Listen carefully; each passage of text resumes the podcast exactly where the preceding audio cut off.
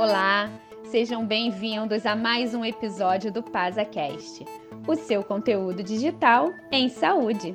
Aqui no PasaCast você fica por dentro dos principais assuntos do cenário atual de saúde e novidades do seu plano.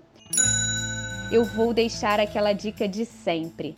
Não deixe de compartilhar o PasaCast com os seus dependentes, agregados, familiares e amigos. O nosso conteúdo está disponível no site do PASA, nos aplicativos Saúde PASA e Saúde AMS e na plataforma Spotify. Lá você pode buscar como Saúde PASA.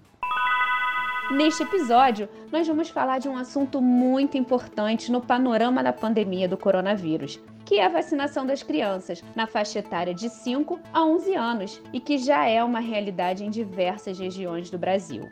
Vale lembrar que o conteúdo desse PasaCast é informativo e não tem o intuito de induzir nenhuma ação involuntária. E para nos acompanhar e contribuir com informações valiosas sobre o assunto, nós convidamos o gerente de saúde do PASA e médico pediatra, Dr. Sávio Barros. O meu nome é Aline e eu vou apresentar o episódio de hoje para vocês. Vamos começar o nosso bate-papo?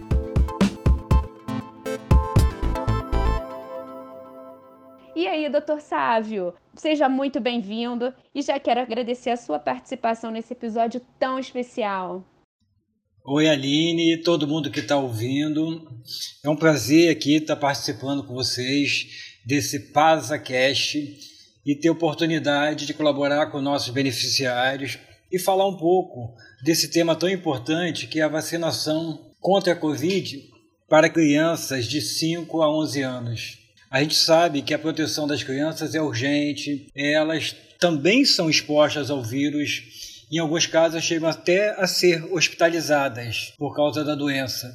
E essa nova variante, a Ômicron, ela é de fácil disseminação e o calendário de imunização infantil chegou nesse momento oportuno e temos que cuidar dos nossos filhos, netos, sobrinhos que estão nessa faixa etária.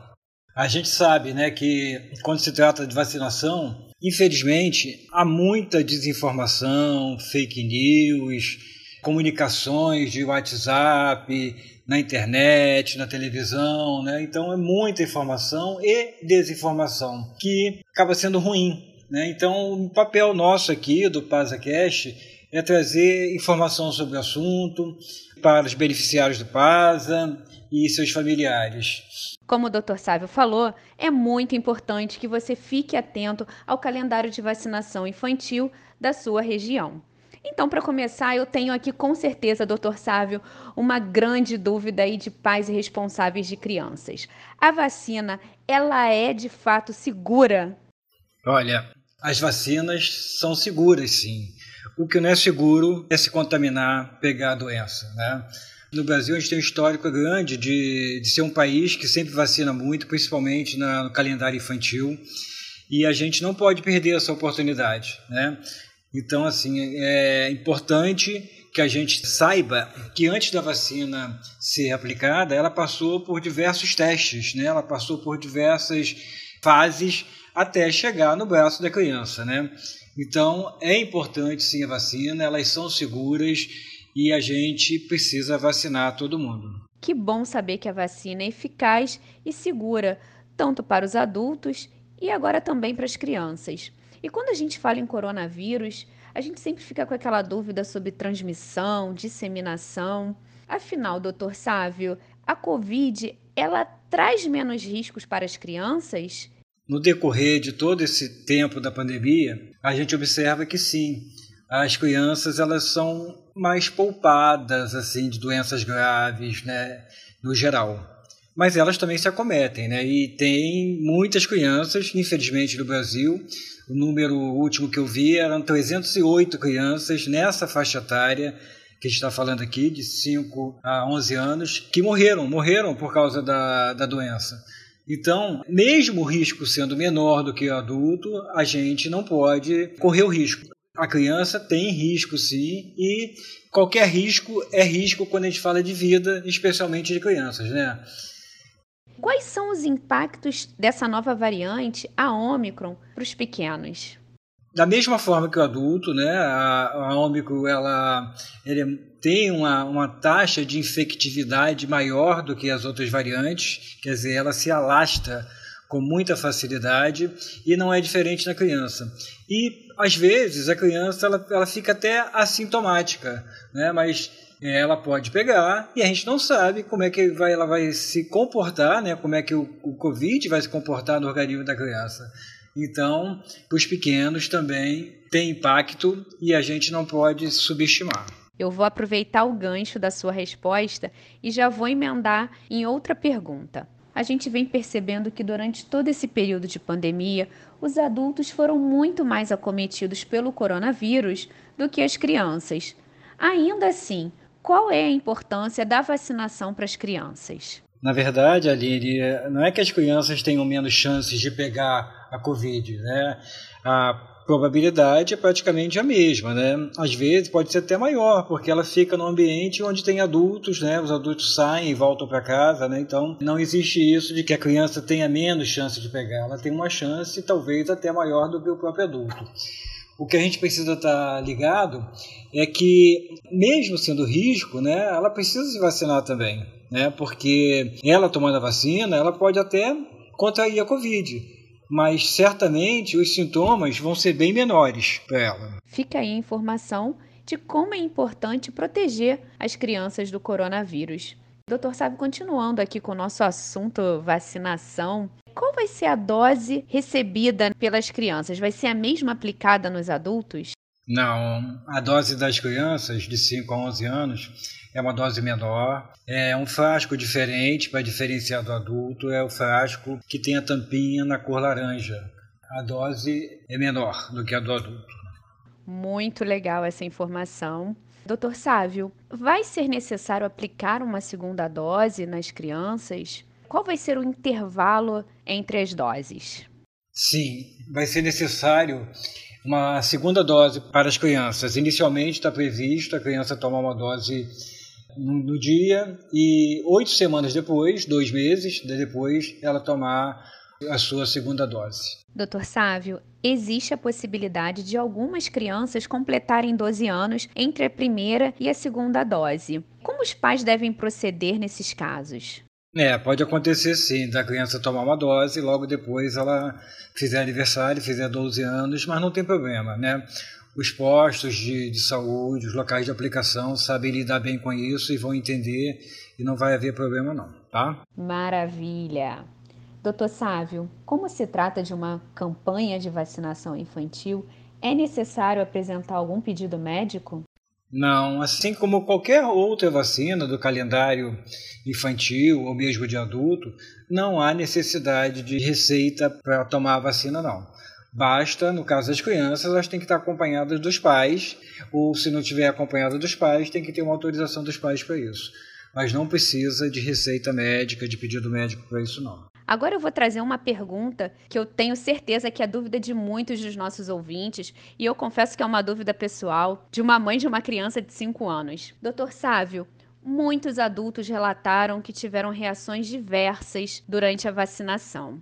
O que se sabe sobre o efeito nas crianças? É, exatamente. Assim como os adultos, as crianças também podem ter alguma reação né, ao ato vacinal, que pode ser desde uma dor no local da, da injeção, né, no local da aplicação da vacina, como uma, uma dor no corpo ou mesmo uma febre. Né? E esses sintomas vão ser tratados né, para alívio da criança, sem problemas. Tá? Se complicar, alguma coisa mais diferente, os pais devem procurar um pediatra.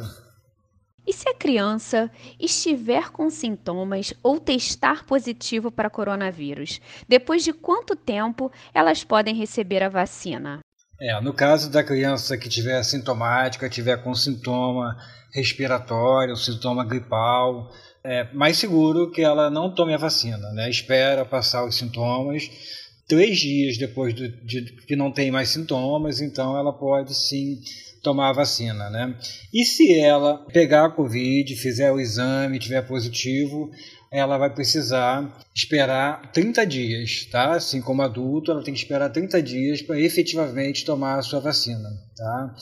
E aí ela entra novamente nas filas né, para o atendimento e os calendários já são previstos com o que eles chamam de repescagem, né, para exatamente esse tipo de situação. Haverá necessidade de dose de reforço para as crianças?